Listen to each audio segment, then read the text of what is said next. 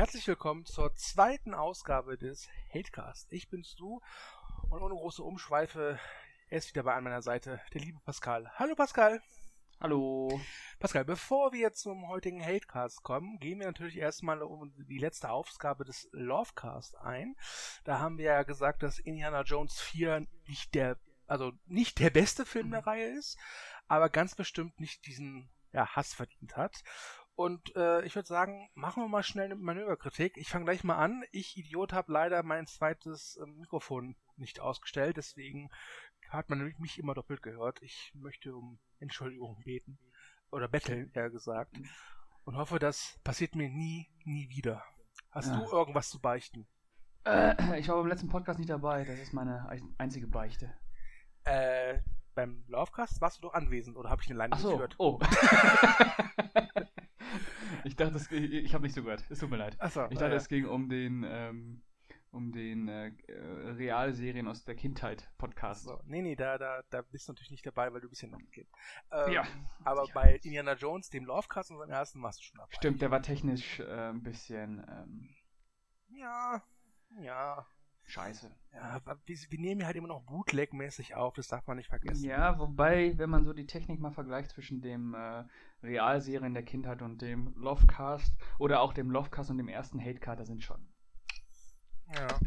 Ne? Ich, ich, muss aber, ich muss aber gestehen, dass mir der Lovecast so insgesamt, ich mein Eigenlob stinkt, ich weiß, aber wenn man von der Technik absieht, fand ich, fand ich das relativ gut. Also wir haben schon, fand ich, okay argumentiert, warum wir finden, dass Indiana Jones 4 ein netter, guter Film ist. Mhm. Ne? Ja, ich habe äh, mir nicht nochmal ganz angehört. Ich habe aber reingehört. Ja. Und, die meisten äh, wahrscheinlich. und äh, ja, es ist alles alles absolut im Rahmen. Ja, gut. Äh, tatsächlich haben wir auch wieder Kommentare bekommen, allerdings nur vier Stück. Ähm, wir schieben das Was heißt hier vier? Äh, was heißt hier nur? wir sind dankbar für jeden Kommentar. Ja. Ähm, äh, hier noch ein, eine persönliche Nachricht. Mama, ich bin enttäuscht, dass du nichts geschrieben hast. ich will meine 10 Euro zurück. ja. Ähm, nee, wir hatten nur vier Kommentare, äh, aber ich schließe darauf, dass die meisten unserer Meinung waren. Okay. Mhm. Ja. Äh, aber natürlich möchten wir auf diese vier Kommentare eingehen. Mhm. Ähm, wir machen das abwechselnd und ich würde auch mal sagen, liest du mal den ersten vor. Okay, dann äh, fange ich mal an mit unserem äh, Lieblingsuser Silent Bob, der dem Film sechs Punkte gegeben hat, wie ich sehe. Hm? Ähm, der schreibt, was ein frecher Star Wars Spoiler. Ich bin, was Indie 4 angeht, irgendwo in der Mitte. Flippig inszeniert ist er, hat ein paar launige Set-Pieces und Action-Szenen, aber es gibt doch ein paar Sachen, die stark an die Prequels erinnern, was glaube ich auch viele Leute abgeschreckt hat. Man merkt ja doch, dass Lucas da im Hintergrund noch seine Finger im Spiel hatte. Das fängt beim CGI-Overkill an und zieht sich über Slapstick-Sequenzen bis zur Gesamtstory hin. Und auch der ganze Alien-Kram hat für mich überhaupt nicht gezündet. Ach ja, und Kate Blanchett mit russischem Akzent finde ich ganz schlimm. Hm. Ja, das war's. Ja. Äh, ähm, mit Prequels meint er natürlich die Star Wars Prequels. Mhm. Ähm, naja, äh, kann man, kann man machen, würde ich sagen. Es ist ja nicht von der Hand zu weisen, dass der deutlich, äh, dass der auf jeden Fall viel CGI benutzt. Äh, Slapstick, mm, naja, ich glaube, Slapstick gab es auch in den ersten drei Teilen. Ne? Ich glaube, das nimmt im vierten Teil auch nicht unbedingt überhand, oder? Nee, ich muss auch gestehen, ich, welche Szene ich beim Teil 4 wirklich sehr genossen habe, war die, wo Indiana Jones irgendwie versinkt und äh, die, sein Sohn, dieser Matt, ihm so eine Riesenschlange hinwirft als Seilersatz. Das war eine sehr amüsante Szene. Wenn der, wenn der, wenn der, unser Lieblingsuser das mit äh, Slapstick meint. Äh, ansonsten bin ich da auch bei dir. Aber ich, ich, ich muss ja gestehen, ich mag es ja, wenn man, wenn man unser Lieblingsuser Silent Bob das ja geschrieben hat, durchaus äh, klarstellt, was man mag und was man nicht mag und dann trotzdem noch nicht so auf den Film einprügelt, nur weil es alle anderen tun. Also von daher, Silent Bob, bist ein guter. Ja, besser Mann. Bester Mann. Frau. So, ich mach mal weiter. ja. Ähm, ja, es ist nicht unser Lieblingsuser, aber es ist unser Lieblingschef der Uni Redux. Und jetzt muss ich mal Luft holen, weil der hat echt viel geschrieben. Der hat nämlich geschrieben, ah ja, er gibt dem Film fünf Punkte, er hat geschrieben, der Film ist keine Vollkatastrophe, aber fast. Ja. Das ja. ist der Tommy. Das ist, ja, das ist, das ist der Tommy. Äh, ja, was kann man dazu sagen? Ja, da hat er sich wieder viel Mühe gegeben.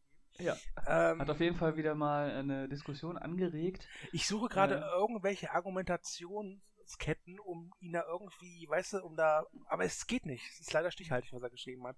Ja, da komme ich sagen, nicht das müssen wir so stehen lassen. Müssen wir so stehen lassen. Tatsächlich, also Chapeau, äh, Thomas. Ähm, hast uns mal wieder besiegt. Hast uns mal wieder besiegt, du kleine Drecksau. ich würde sagen, komm schnell zum nächsten Kommentar. Okay. Da habe ich äh, mal wieder den äh, Lieblingsuser, die Lieblingsuserin, die ich glaube ich auch schon beim letzten Mal hatte. Mhm. Äh, SB2929 oder SB2929 oder SB2929. Ich glaube, ich weiß, worauf du kannst. okay. Ähm, äh, sie schreibt oder er schreibt, was ich immer zu sagen pflege, der Film ist voll okay. Aber gebe ich diesem Film seine verdienten 6 bis 7,5, dann müsste ich den anderen Teilen eine 400 geben, weil es einfach kein Vergleich ist. Aber da es gleichzeitig leider doch ein Vergleich ist, hat Indiana Jones ist alt und trifft auf komische Aliens und trifft auf irgendwelche Verschollenen oder sowas Sohn und schlürft CGI-Suppe eben Pech gehabt. Tja, äh, es fängt ähm, interessant an. Mhm. Mit seinen verdienten 6,75. Äh, und danach ähm, geht es noch ein bisschen in Richtung Alzheimer, würde ich sagen. Ich mag den Film nicht. Ich mag ihn nicht. Es ist immer James Bond. Hm. Es geht ja noch weiter, entschuldige, entschuldige. Ach, es geht noch weiter, Open. Es geht noch weiter. Hier, ich also. hab, ich hab, ja, man muss ja wenigstens runterscrollen hier. Es tut mir leid, lieber, lieber äh, SB, äh, Lieblingsuser SB. Äh, er sagt noch, deswegen gehöre ich zur Fangemeinde, die die Existenz dieses Desasters einfach verleugnet. Zack, badum, disch, es ist raus. Diese Diskussion hat nie stattgefunden und der Kommentar wird sich in fünf Minuten selbst zerstören. Ähm, bei Alzheimer bleibe ich. ähm, Meine ja, aber, äh, er spiegelt eigentlich relativ gut diesen, diesen Hass wieder. Ne? Also, ja. Er sagte ja eigentlich 6,7, äh, 6 bis 7,5, aber ähm, weil die anderen besser waren, ist der halt scheiße. Erinnert mich so ein bisschen an meine Uroma, die, die jahrelang geleugnet hat, dass sie was am Bein hatte. Ja, und es endete mhm. damit, dass sie das Bein ab, abgenommen werden musste. Oh.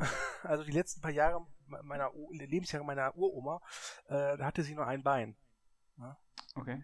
Ah. Ich finde es jetzt ein bisschen seltsam, Indiana Jones 4 gleichzusetzen mit dem Raucherbein, aber gut, ich würde, ach warte, ich, ich, oh pardon, ich habe ja noch einen. Äh, tut mir leid. Ähm, oder hast du noch was zur? Ich habe dazu, ich habe alles gesagt dazu. Okay, gut. Äh, ich, ich, ich bin voll deiner Meinung. gut, unser User, Lieblingsuser Tomo Fan oder Userin hat geschrieben, nie gesehen.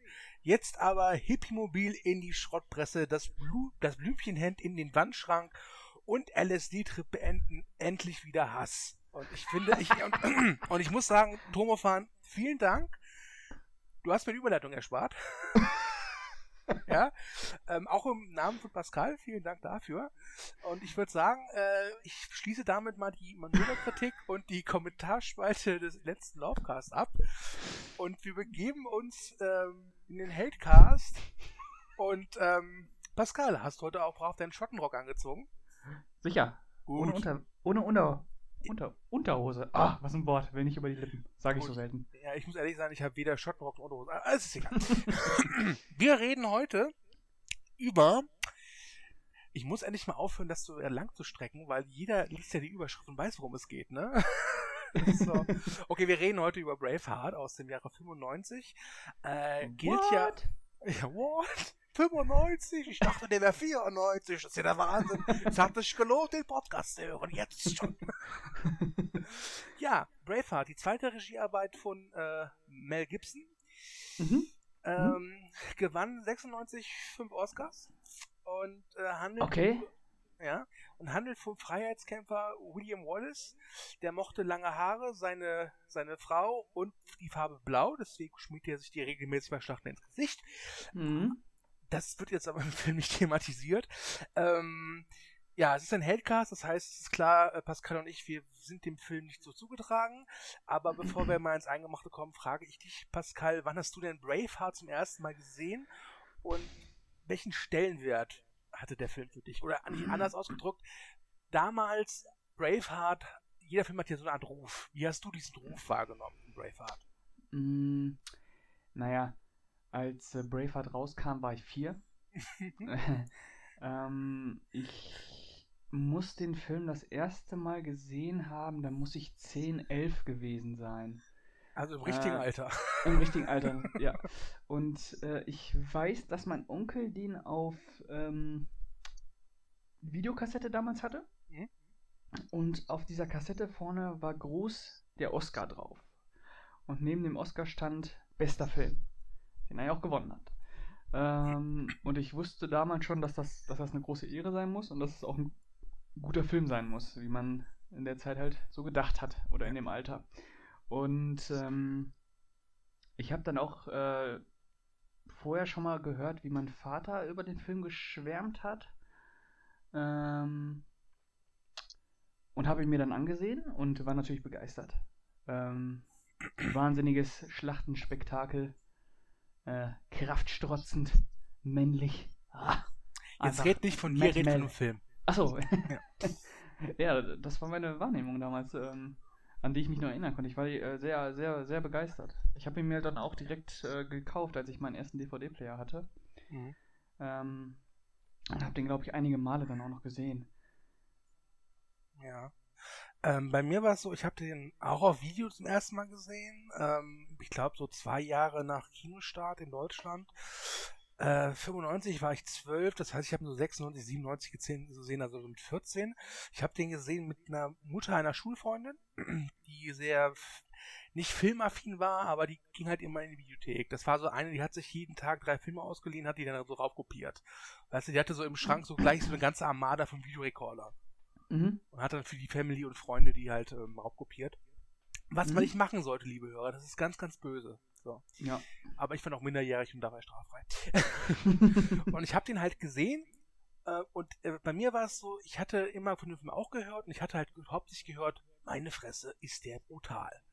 Ja, und wenn man 14 oder 13 ist, also im Teenageralter, und man hört so, boah, der Film ist brutal, dann denkt man sich als normaler Teenager, geil, will ich sehen. und mhm. ähm, war sehr gespannt auf den Film. Und äh, muss aber sagen, ja, der ist brutal, der ist immer noch brutal, wirklich. Also er hat immer noch heftige Szenen.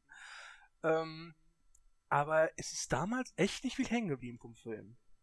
Außer jetzt, sag ich mal, diese bekannten Money-Shots, also seine Rede auf dem Pferd mit der blauen Maskierung hier für die Freiheit, ne? Ähm, ja. Das ist natürlich hängen geblieben. Aber ansonsten äh, wirklich nichts. Ich habe ihn dann tatsächlich sehr lange nicht mehr gesehen.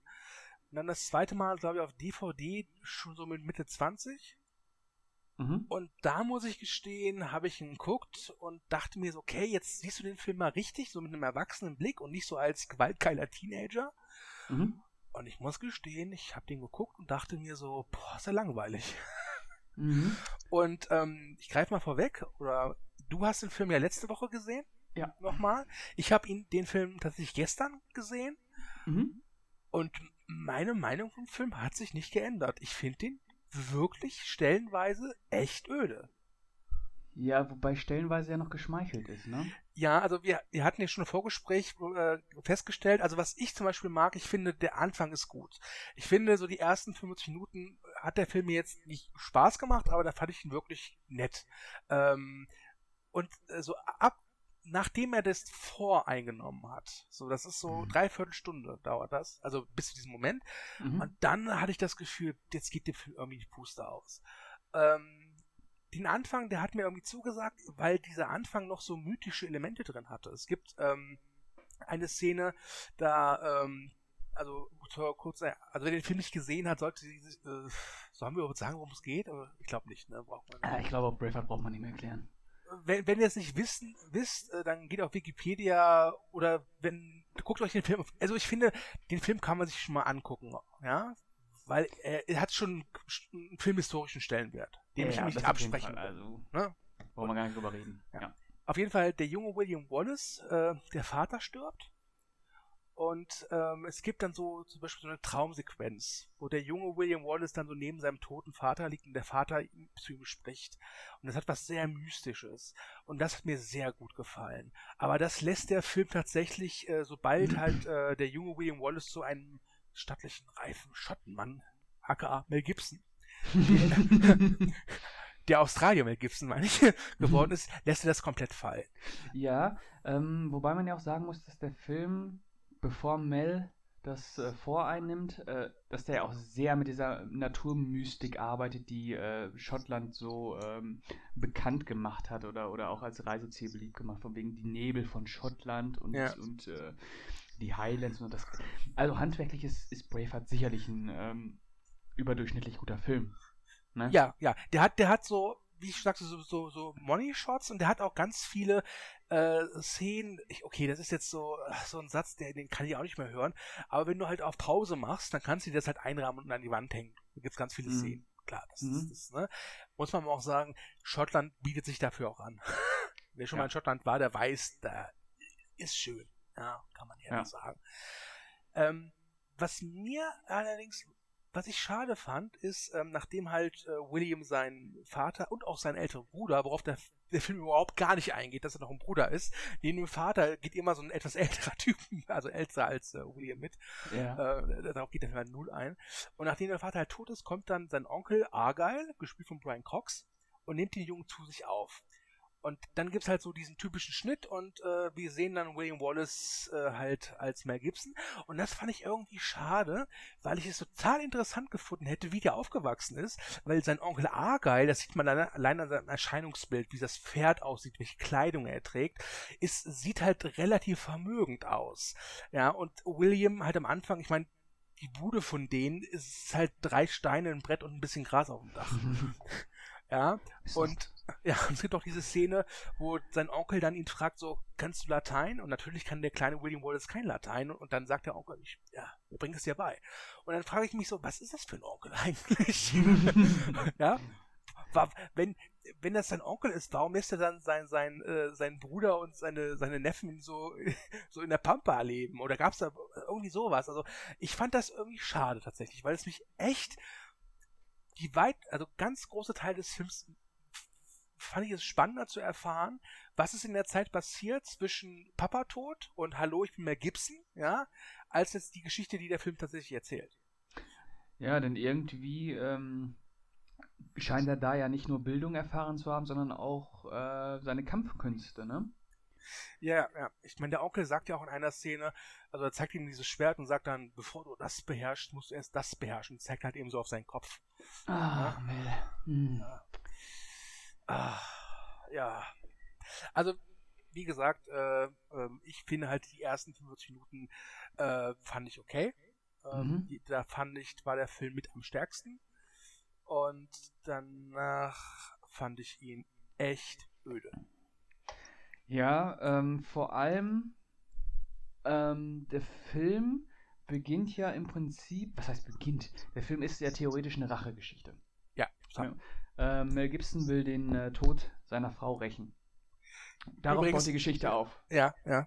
Ähm, Und äh, das Kuriose ist ja, dass äh, William Wallace ähm, nach dem Tod seiner Frau schon direkt in der Verfassung ist, sich eine neue Frau zu suchen. Und äh, seine, seine, seine verflossene, nee, nicht seine, nicht seine verflossene, seine, seine vom, vom, vom britischen König? Nee, wer war denn das nochmal? Äh, irgend so ein Adel, Adeliger. Es gibt, es wird, ja, ja, ja, irgend so ein Handlanger auf jeden ja, Fall. Ja, es, es wird ähm, vom König erlassen, dass diese Adelleute halt, wenn die, jemand heiratet, dass die, die Frau dann zu diesem Adelmann geht. Ja, ja, genau, da gibt es dieses komische De äh, Dekret. Äh, ja, ja. Ähm, ja. Äh, genau. Und ähm, an dem rächt sich äh, Matt Melder natürlich. Und ähm, vergisst damit, glaube ich, auch seine Frau. Nachdem er sich erfolgreich gerecht hat. Ja, ich, ich finde, was ich aber auch schon lustig finde, ist, äh, da muss ich nochmal zurück zum Anfang gehen, weil äh, zwei wichtige Figuren lernt halt William Wallace schon als Kind kennen. Das ist einmal Hamish, der wird als Erwachsener gespielt von Brandon Gleason. Ich glaube, das war so die erste große Hollywood-Kinorolle für Brandon Gleason, der ja ein großer Darsteller ist. Und er lernt auch seine Frau kennen. Ja, äh, nämlich als, als William halt so seinen toten Vater betrauert, kommt dann dieses kleine Mädchen und es ist halt eindeutig, das ist seine spätere Frau. ja, und gibt ihm halt so eine Blume. Und dann geht halt William Wallace fort und kommt halt zurück als Mel Gibson, viele Jahre später, und trotzdem erkennen die ihn sofort. das fand ich sehr lustig. also, ja. ich, ich würde jetzt die Leute, die ich vor, was ich, 15, 20 Jahren mal kannte, heute wahrscheinlich nicht wiedererkennen. Vor allem, wenn sie am Anfang aussehen wie ein Milchbubi und zurückkommen als Mel Gibson. ja. Äh, ja. Aber, was soll man sagen? Danach beginnt halt die, die große Ego-Show. Wo, wobei, wann fängt die Ego-Show wirklich an? Fängt die schon damit an, als er zurückkommt? Eigentlich nicht, ne? Ähm, ich finde das mit der Ego-Show ein bisschen in der Hinsicht problematisch, weil es halt alleine vom Drehbuch ein Film ist, der halt wirklich sich, das Drehbuch alleine ist ja total auf ihn fixiert. Ja, aber, aber, ähm, das, aber es gibt ja auch andere Filme, die äh, nicht so auch so, ah, weißt du, nicht, die nicht so penetrant darin sind, diese Figur in eine bestimmte Richtung bringen zu wollen. Ja. Ähm, ich muss ganz ehrlich gestehen, ich für mich war die Ego-Show tatsächlich so bei diesem Vorangriff. Dem oh, ersten. Ja. Weil, weil, weil er kommt ja da so angeritten und sieht so traurig aus. Ich meine, klar, seine Frau wurde gerade ermordet, ne? Das ist, glaube ich, so das letzte Mal, wo er an seine Frau gedacht hat. Und dann, dann, dann, dann reitet er mit seinem Pferd da so hin und tut so, als wäre er unbewaffnet und dann zeigt sich aber, nee, er versteckt gerade eine Waffe, ich glaube so ein Morgenstern oder so ist das. Oh, ja. Und bolzt dann halt äh, das Vor... Genau, das ist das Vor um und äh, dann greifen die anderen Schotten da noch an und äh, sie äh, äh also erreichen damit Gerechtigkeit, ja, Frau. Denn wir, denn wir wissen, äh, wie kann man einen Mord am besten sühnen, genau, mit einem anderen Mord. Das mhm. wissen wir noch am besten. Und da fängt's an, finde ja. ich, mit dieser Ego-Show. Ähm, ich, ich, was ich dich frage, glaubst du, dass, und wir sind nicht die Einzigen, die dem Film diesen Vorwurf machen, eine Ego-Show, glaubst du, dass dieser Vorwurf auch im Raum stehen würde, wenn Mel Gibson nicht Regie geführt hätte? Oh, das ist, äh, ähm, ich würde sagen, es würde zwar aufkommen, aber es wäre nicht so vehement, weil das Problem ist einfach, dass sich Mel Gibson auch so inszeniert hat. Ne? Wobei man da ja dann auch der Patriot heranziehen könnte, der ja irgend. Wobei der wirkt gar nicht so sehr. Wie, jedenfalls nicht so extrem wie eine Ego-Show wie. Ähm ja, wobei der Patriot, um nochmal eine kurze Kurve rein, ich finde, der hat halt noch mit Heath Ledger noch so eine zweite Heldenfigur, auch wenn die sehr tragisch endet, und du hast halt einen, einen sehr einfachen, aber dafür sehr funktionellen Bösewicht mit Jason Isaacs. Mhm. Und ich finde, das gleicht sich so aus. Also ich finde, bei der Patriot äh, ist es schon so, ich, das, ich, es hebelt sich so auf, weil ich finde halt, der, der Bösewicht ist halt sehr, äh, sehr penetrant, ja, auf seine Art und Weise, so dass sich das fast ausgleicht, wie halt Mel Gibson von Roland Emmerich dargestellt ja. wird. Wobei und, die, wobei die, wobei die, ähm, die Verbindung zwischen den beiden Filmen natürlich auf der Hand liegt, ne? Da sind sie schon sehr ähnlich. Ja, das, ist, das stimmt. Ähm, Wobei ich ehrlich sagen muss, äh, der Patriot ist der bessere Film. Ja, ja. also Patriot ist kein Meisterwerk, aber ich mhm. mag es tatsächlich mehr als äh, Braveheart. Ja, ich mag äh, beide nicht sonderlich, aber ich finde den Patrioten ja. durchaus besser. Ja. ja. Gut. Wo waren wir jetzt stehen geblieben? Äh, Ego-Show. Ego-Show, genau. Vorwurf also, der Ego-Show. Genau. Also ich finde, ich glaube ja ganz ehrlich, wenn der Film nicht von Mel Gibson gedreht worden wäre, aber genauso aussähe, glaube ich auch, dass, dass der Vorwurf der e-, Ego-Show wahrscheinlich schon anwesend wäre, aber nicht so stark, wie er jetzt ist. Und ähm, es hat mich tatsächlich beim Ansehen gar nicht mal so gestört, dass äh, Mel Gibson das Zentrum ist, weil es durchaus Sinn machte, ähm, und ah, es, es, es, der Film geht da, der Film geht mit seinem Helden nicht sonderlich elegant um. Das muss man mal sagen. Ja. Der, der findet das schon ziemlich geil, sein Held. Ja, und, ja sicher. Ne? Na sicher. Ja, sicher. ah, der, ja, ja. Ähm, der findet, der findet seinen Helden ziemlich geil und ich glaube, der ist auch sehr, sehr zufrieden damit, wenn er nur so ganz niedere Bedürfnisse bestätigt. So, äh, weiß ich nicht, da gibt es ja so eine richtig ausgereifte Figur, findet man in Braveheart ja gar nicht. Finde ich. Ähm, also ganz ehrlich, ich, das habe ich mir als beim, beim, beim gestern ich geguckt habe aufgeschrieben. Ich finde, Braveheart ist ein Historien-Rache-Epos, das Figuren hat aus der Komödie. Weil diese, diese Figuren sind so eindimensional und, und ich hatte halt wirklich beim Gucken teilweise das Gefühl, dass der Film mich ein bisschen für, für dumm hält, weil nehmen wir mal den König. Ja, der wird als so fies und so böse dargestellt, dass du, dass, du weißt nach 30 Sekunden, ah, okay, der Sack verdient den Tod. ja, und dieser König hat halt einen schwulen Sohn, ja, oh. und, wie, und wie der Film die Homosexualität dieses Prinzen darstellt, ist halt wirklich, als wäre das eine Komödie.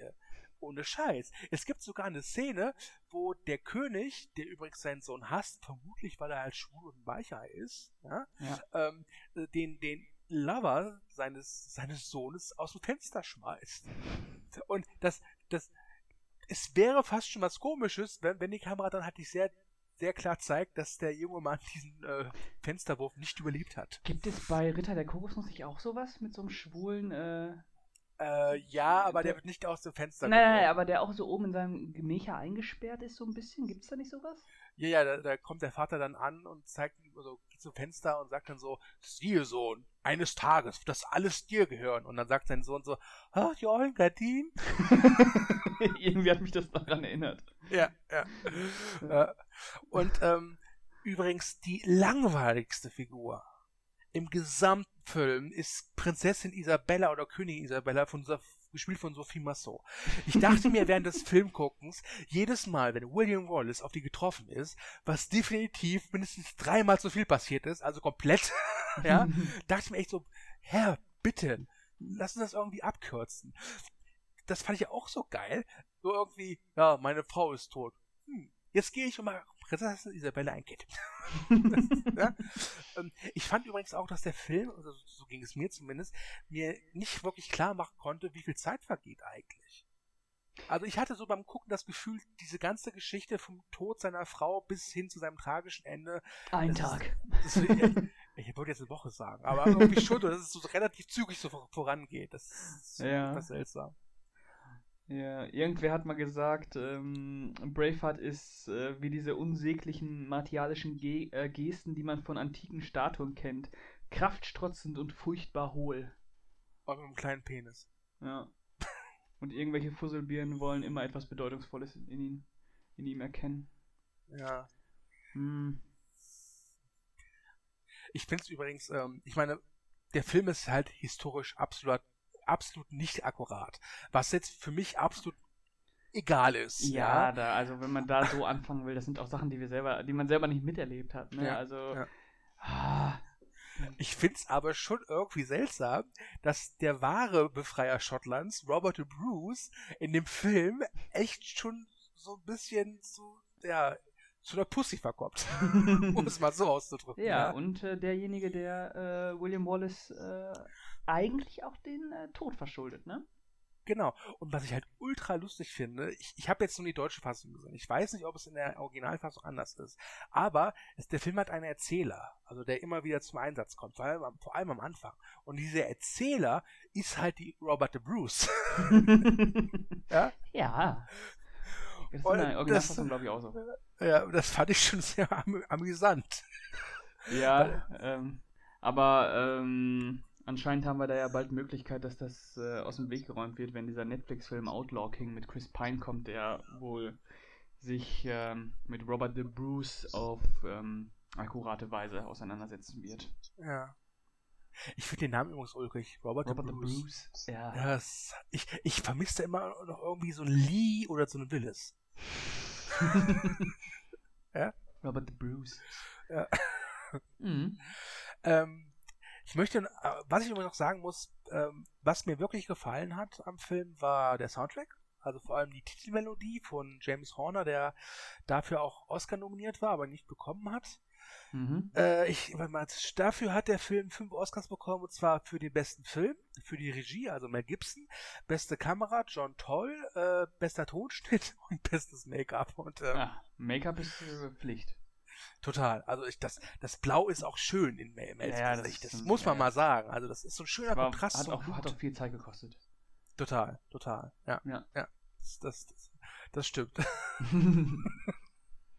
ähm, wie findest du eigentlich die Schlachtszenen? Die werden ja von vielen Leuten immer noch so als, als Nonplusultra bezeichnet. Ähm, ich finde die. Naja, man muss natürlich aus heutiger Perspektive sagen, dass man inzwischen allein durch Game of Thrones äh, andere Kaliber gewohnt ist. ja. was Dynamik und Wucht angeht, aber man muss schon sagen, dass die Schlachtszenen, die Massenszenen in äh, Braveheart auch durchaus beeindruckend sind. Heute nicht mehr ganz so wie damals, aber schon, die haben schon was. Also die sind schon gut gemacht. Die haben auch, die sind auch brachial, die sind brutal. Ähm, ich würde nicht sagen, dass die schlecht sind. Passt natürlich auch irgendwie in so ein. Findest du, der Film ist gewaltgeil? Ähm, ich habe oft das Gefühl gehabt, dass er, dass er äh, die Fähigkeit, äh, Gewalt äh, äh, auszuteilen, aber auch Gewalt zu widerstehen äh, oder Schmerz zu widerstehen, schon sehr männlich findet. Ja. Ne? Ähm, Gibt es da nicht auch so eine Szene, wo der einen Typen mit einem Morgenstern ins Gesicht haut und das Gesicht dann so komplett eingedrückt wird? Ja, die gibt's auch, ja. Ja, ja. Das ist gegen Ende, ne? Irgendwann. Ich meine, das ist die Szene, wo er mit dem Pferd auch in diesen. Ja, ja, wo er durch, die, durch das Haus reitet. Genau, ach, der ja, William Wallace, was war schon teufelsgeil. Ja, ja, ne? ja. Oh, die Szene fand ich auch so, ey. Ah, Gewalt. Geil. ja, ja. Ja. Ähm, wobei er die Gewalt halt echt immer dann zeigt, also wirklich ausgiebig zeigt und auch Blut zeigt, äh, wenn äh, die Engländer auf den Sack bekommen.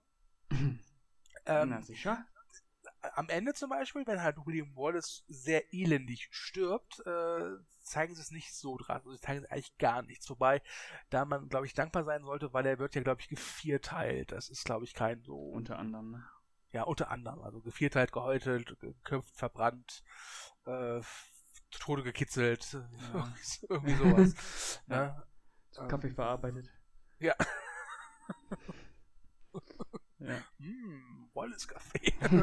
mm, weckt die Freiheit in dir. ja. Ah, also, wie gesagt, mein großes Problem, um das nochmal wieder zu wiederholen, ich fand ihn halt wirklich so nach den ersten fünf Minuten echt langweilig. Ähm, und selbst diese große Schlachtszene, äh, die erste Schlachtszene, wo er halt auch so blau bemalt ist und diese legendäre Rede von, sie mögen uns unser Leben nehmen, aber niemals unsere Freiheit, wo ich mir immer denke, ja, pff, gut, aber wenn du tot bist, pff, kannst du mit Freiheit auch mal anfangen. ne? ähm, mm. Äh, die, die fand ich nett inszeniert. Da gebe ich dir vollkommen recht. Ich glaube, da sind wir einfach ein bisschen zu verwöhnt, gerade wenn man es jetzt vergleicht mit diesem Battle of the Bastards aus Game of Thrones. Ähm, deswegen war es nett, ich glaube, vor 10, 20 Jahren hätte mich das umgehauen, egal wie ich den Rest des Films fand oder finde. Jetzt, heutzutage, war ich so ein bisschen ernüchtert, muss ich sagen. Ja. Ähm, ah. ja, äh, allein dieser Umgang mit der Gewalt halt, dass er so in positiver und negativer Gewalt so unterscheidet, ne? Das ist, ähm, ah, ja. ist halt Mel, ist halt Mel Gibson, ne? Ja, ist, äh, schon ein primitiver Film, machen wir uns mal nichts vor. Ne? Ist so, so eine möglichst massenwirksame Verwurstung von einem historischen Stoff. Was ich übrigens total lustig finde, ist, dass Schotten, also richtige Schotten, sehr wenig von dem Film halten. Ja, äh, wahrscheinlich auch wegen der Robert the Bruce Sache. Ich glaube auch, ja. Ja, äh, hat der Mel nicht, ähm, nicht so richtig äh, bedacht. Was ich übrigens noch äh, im Vorfeld recherchieren wollte, aber war, da habe ich jetzt nichts gefunden. Wobei, wenn ich sage recherchieren, meine ich zwei Minuten vor Beginn des Podcasts, ist, ähm, dass der Drehbuchautor Randall Wallace heißt. Und ich weiß nicht, es kann ja Zufall sein, aber das ich. ist auch hatte, der Regisseur von Wir waren Helden. Und von Pearl Harbor. Äh, nee, der Autor von Pearl Harbor. Ja. ja. Äh, nee, aber ich dachte, vielleicht ist es irgendwie so ein ferner Verwandter von William Wallace. Wahrscheinlich. Ich, ich habe aber nichts gefunden. Äh? Ja dachte mir dann so, okay, wahrscheinlich dann doch nicht. Ne? Aber es, ich glaube nämlich, dass sie dann in der in, im, im Marketing mehr drauf eingegangen wären. Hätten gesagt, übrigens, der Ur Ur Ur Ur Ur Ur Ur Ur Ur Schwager von William Wallace, äh, dessen Nachbar hat das Drehbuch geschrieben. Ja, aber haben sie nicht gemacht, von daher. Wenn, wenn ihr, liebe Hörer, wisst, ob Randall Wallace irgendwie verwandt ist mit William Wallace, dann alles für euch. genau, interessiert uns nicht mehr. Ja, ihr seid zu spät. Ja. ja. ja. Aber weißt du, was, was schlimm ist bei Braveheart, es heißt ja Hatecast. Ich kann nicht sagen, dass ich den Film, nachdem ich ihn gestern gesehen habe, gehasst habe. Ich habe ihn gehasst dafür, dass er drei Stunden geht und ich irgendwie nach, spätestens nach zwei Stunden dachte, ich will lieber was anderes gucken jetzt. Ja, mir ging es ja schon nach spätestens 90 Minuten so, dass ich mir dachte, boah, boah, nee. Also, wenn ich noch einmal so eine pathetische Rede von Mel Gibson sehen muss, äh, hören muss oder was. Ach, Als schottischer Patriot, der die äh, vergewaltigenden Engländer in die Flucht schlägt. Ja. ja. Es ist übrigens interessant, dass das, äh, wie du schon sagtest, äh, positive und negative Gewalt. Ich bin mir sehr sicher, dass es, wenn die, die Schotten irgendwie angegriffen haben, dass es da durchaus auch zu äh, unschön. Ah, mit Sicherheit, ey. Ne? Ne? Also, hm. Ja. Wie gesagt, ich, ich, der Name Hatecast ist ja schon äh, äh, provokativ ausgewählt. Ne? Hm. Aber ja. im Gegensatz zum ersten Hatecast, wo wir Bad Boys 2 hatten, und bei Bad Boys 2 gab es einige Sachen, die ich wirklich gehasst habe. Ja? ja. Wenn ihr nicht gehört habt, hört rein, er lohnt sich. ähm, aber bei Braveheart ist es halt bei mir wirklich so, dass ich die ersten 45 Minuten fand ich okay, ja, jetzt nichts, wo ich sage, oh la la, super Film, aber jetzt auch nichts, wo ich mir die Hände über den Kopf zusammenschlage und, und für einen schnellen Tod äh, bete. Ähm, und der Rest, den fand ich einfach nur langweilig. Ähm, ja, der Film, die, die, Probleme des Films, die sind eigentlich äh, ganz leicht zusammenzufassen. Der Film ist zu lang und die Figuren sind zu schlecht geschrieben, um so eine Länge zu rechtfertigen. Ja. Ne? Das, das stimmt. Ähm, was mir noch einfällt, ähm, Achtung, Spoiler, warum sage ich jetzt Spoiler? Ich meine, ist ja egal. Ähm, oh mein Gott. Ja, oh mein Gott. Äh, wie findest du es eigentlich, dass der Film ja praktisch den König und William Wallace fast zeitgleich sterben lässt? Zur Erklärung, William Wallace wird irgendwie viergeteilt, ja, und schreit dann noch irgendwie final Freiheit. Äh, er kann ja irgendwie äh, schneller exekutiert werden, wenn er irgendwie äh, sagt, Schottland ist doof, oder was war das? Ja, nee, ähm ja, ja, irgendwie so ein Kram, das, äh, der für England spricht auf jeden Fall. Genau, genau, und das tut er halt nicht. Und Natürlich der tut das nicht. Hallo? Und der, und der, böse König liegt halt in der Zeit im, im Sterben. Ja. ja. Und ich glaube, das ist so inszeniert, also es ist halt wirklich so inszeniert, dass äh, wenn William Wallace so sein finales Freiheit so ausbrüllt vor lauter Schmerzen, äh, sieht man dann immer so einen Gegenschnitt dann, wie der König in seinen Gemächern seinen letzten Lebensatem aushaucht. Na, ähm, das ist äh, William Wallace stirbt und äh, der englische König stirbt dann auch, damit äh, die, die definitive Unabhängigkeit auch ähm, klar gemacht wird. Ne?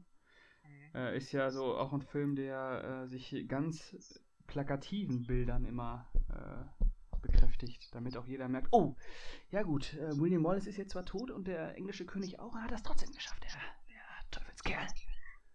Nee, nee, nee, also ich fand den Film teilweise sehr subversiv. Also ah. wenn er den Mörder seiner Frau irgendwie genau dort an den Marterfall stellt und ihm die Kehle durchschneidet, genauso wie der Mörder seine Frau umgebracht hat, das war sehr subversiv. Doch. Ja, stimmt. Doch. Ja. Da habe ich lange, da habe ich wieder Pause gemacht, habe ich lange überlegt, was soll das bedeuten. äh, ich dachte so, Gleiches mit Gleichem, nein, das ist so einfach. Das ist so einfach. Also, weißt du, äh, Auge um Auge, Zahn um Zahn, so, nein, nein, nein. Das hat, das hat, das hat tiefere. Äh, ja, das hat eine tiefere moralische Bewandtnis. Total, total, total. Ja, aber äh, der Film war einfach so langweilig, dass ich nicht länger drüber nachdenken konnte. Oder wollte. ja, ich fand, wie gesagt, das mit dem König, das fand ich auch too much. Also das, das, das, das, das, das naja, war das sind, so. Sind halt so Sachen, weiß ich nicht, die so Publikum geboten wird, welches sich nicht eigenständig, äh, welches keine eigenständigen Gedanken entwickeln kann, so, ne? Ja, es war so, ich hatte so das Gefühl, so, okay, William Wallace stirbt zwar, aber weißt du was? Er hat ihn trotzdem besiegt. Ja, so ja, ein genau, bisschen. Genau. Das, ja, das ist halt das i-Tüpfelchen auf den äh, Unabhängigkeitskampf. Den William Wallace, äh, ich glaube, selber nie geführt hat. Ich glaube, er ist später geboren, als das alles schon erledigt war, als, als Robert the Bruce schon äh, die Scheiße äh, erledigt hat. Äh, ich muss gestehen, ich habe mir auch äh, heute ähm, auf der Arbeit heimlicherweise, bitte verratet es nicht, äh, Wikipedia-Artikel auf Deutsch und Englisch zu William Wallace durchgelesen. Ich habe aber das meiste wieder vergessen.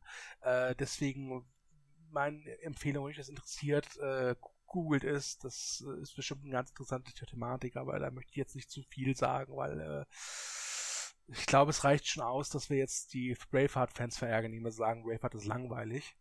Ähm, Apropos Braveheart-Fans. Ja, wir müssen sich noch die Historiker verärgern. Das, das, das Apropos äh, Braveheart, da können wir ja auch mal kurz gucken, ob äh, Movie Break da vielleicht eine Kritik hat. mhm. ähm, um mal so ein bisschen ein Stimmungsbild wiederzugeben, wie der Film abseits von uns ankommt. Ja. Ähm, also der Film hat eine Kritik von unserem Thomas.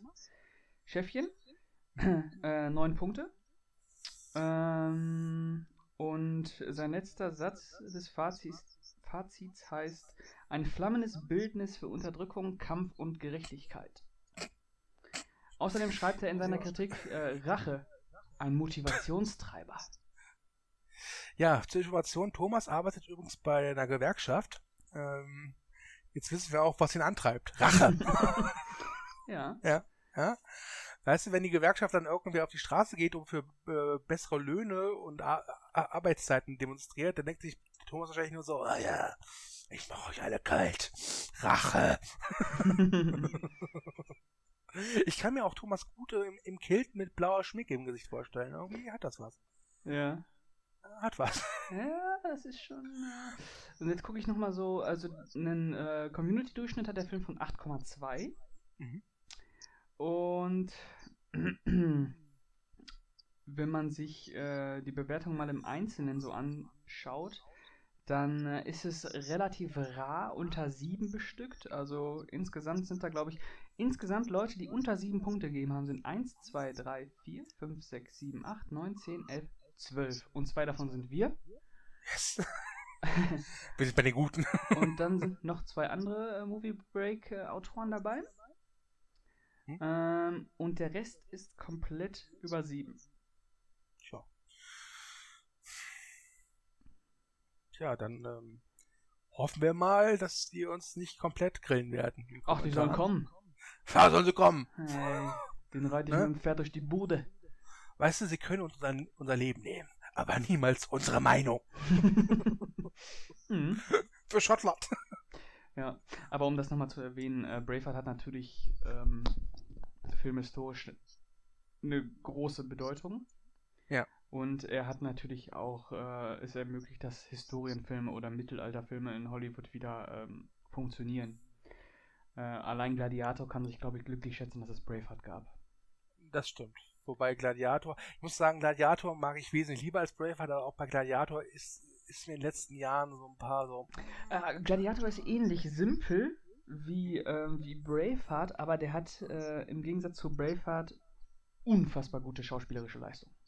Und wesentlich bessere Bilder. Ja, ja, klar. Und natürlich, äh, Ridley Scott ist, glaube ich, ähm, auch nicht gerade äh, ein schwächerer, ein schwächerer Regisseur wie äh, Mel Gibson, was so äh, visuelles angeht. Totschlagargument, warum Gladiator besser ist als Braveheart. In Gladiator spielt Ralf Müller mit. Also bitte. ja, ja. ja. Äh, man munkelt ja auch, dass Ralf Müller den gedreht hat eigentlich. Äh, Habe ich auch gehört, was, was jetzt äh, mich überrascht, weil, äh, also kleiner Info, aber das hast du nicht von mir, weißt du, so Buschfunk aus Hollywood. Ralf Möller kennt ja Sylvester Stallone und Schwarzenegger persönlich. Oha. Ja, ja. Und, ähm, naja, er hat auch mitgespielt in High Alarm auf Mallorca. Shit. Ne? Ja. Kennst du ja halt die Stars. ja, ja, also im Jahr 2000 hat er auch nur Gladiator gemacht und äh, davor drei Jahre Nichts? Ich meine, ich meine, hallo, es tut mir leid, aber Ralf Möller hat Gladiator gedreht, geschrieben, ja, montiert, die Musik komponiert, fast sämtliche Darsteller gecoacht, war das Stunt-Double von jedem Darsteller. Oliver Reed ist während den Dreharbeiten gestorben. Wer war das Body-Double? Richtig, Ralf Möller. ja, ja, der hat die Poster selbst gemalt, ja, mit den Wassermalfarbkasten seiner Tochter. ja, Ralf Möller ist der fucking, ist Gladiator. Ja. Und auch wenn Mel Gibson viele bei Braveheart gemacht hat, aber das reicht halt nicht an die Qualitäten eines Ralf Möller heran. Nein, natürlich nicht. Kennt Mel Gibson Sylvester Stallone und Arnold Schwarzenegger? Vermutlich nicht. Naja, Expendables halt, ne? Ja, ah, okay, ja, stimmt. Okay. Aber dafür, dafür, dafür war Mel Gibson niemals, nie im Leben Bademeister in Recklinghausen. Ralf Müller war's so. Mhm. Ja, Mick Drop. ja. Gut. Äh, Team Gladiator. Team Gladiator, definitiv. Äh, nein, Team Ralf. Team Ralle. Team Ralle. Ja. Team Ralle. Gut. Hast du noch was zu äh, Braveheart? Mhm. Mm. Nee. Ja, ich äh, irgendwie auch nicht. ähm, dann würde ich sagen, äh, machen wir einen Deckel drauf. Machen wir einen Deckel drauf. Okay, dann würde ich sagen, äh, auf Wiedersehen. Ähm, danke fürs Zuhören. Äh, kommentiert fleißig. Wir werden in der nächsten Ausgabe des Laufcasts natürlich wieder Manöverkritik machen und auf die Kommentare dieser Ausgabe eingehen. Wir wissen noch nicht, welche Ausgabe, also welchen Film wir demnächst lieb haben werden. Ähm, aber ich würde sagen, spätestens in einem Monat wisst ihr mehr. Da kommt die neue Ausgabe und. Ja. Ne? Ähm, Nochmal, um die Leute auf äh, auf dem Laufenden zu halten. Ähm, wie sieht das aus mit, äh, wir haben es ja im letzten Cast schon äh, angeteasert, äh, wie sieht das aus mit dem High-Podcast? Wir müssen echt aufhören, in Podcasts immer welche anderen Podcasts anzuteasern. Ja. Äh, mit dem Highcast kann ich so viel sagen. Nee, da ist jemand, äh, hat jemand vergessen, irgendwie sich drum zu kümmern. Äh, kann sein, dass der jemand ich bin. Ich bin mir gerade sicher, nicht sicher. Ich überprüfe das nach. Äh, wir, der Highcast wird garantiert kommen. Wir werden ihn aber wahrscheinlich nicht jetzt zu The Mac machen können. Ähm, ja, aber er steht auf unserer Liste, der Highcast. Und wir werden einen definitiven Movie Break High-Experten dabei haben. Ähm, Müssen wir uns nochmal mit in Verbindung setzen. Ich würde sagen, wir machen einfach mal, wir machen mal einen Chat auf zu dritt. Äh, ja, wie gesagt, wir äh, sollten echt, wir sollten echt darüber auf, aufhören, im Podcast über andere Podcasts zu reden, die noch geplant sind oder so. Das, das, das ist nicht gut. sollten wir lassen. Naja. ähm, ansonsten, äh, der Realserien-Podcast, wenn wir schon über zukünftige Projekte sprechen, wird fortgesetzt äh, im September, vermutlich Anfang September. Da setzen sich Thomas, Sören und ich wieder zusammen und wir werden sogar diesmal einen Gast haben, nämlich die Lieder wahrscheinlich. Und ansonsten, ja, sind andere Podcasts geplant, äh, aber noch nichts richtig Festes. Wir werden aber definitiv weitermachen mit Podcasts, denn egal was ihr sagt, liebes Publikum, uns macht das Spaß. Wir müssen es ja auch nicht anhören. yep. ähm, ja, und das war's jetzt erstmal für diese Ausgabe und ich wiederhole mich nochmal. Ich sage danke fürs Zuhören und kommentiert, kommentiert, kommentiert. Wir, wir, wir, sind euch nicht böse, ja, wenn ihr nicht unserer Meinung seid. Ja, Nein. darum geht es ja. Ja. Wir finden euch zwar dann total doof und blöd, ja, aber wir sind euch nicht böse. Deswegen kommentiert, ob ihr, wie ihr Braveheart findet. Und ähm, ja, ich äh, sage Tschüss und überlasse dir das letzte Wort, Pascal. Macht es gut.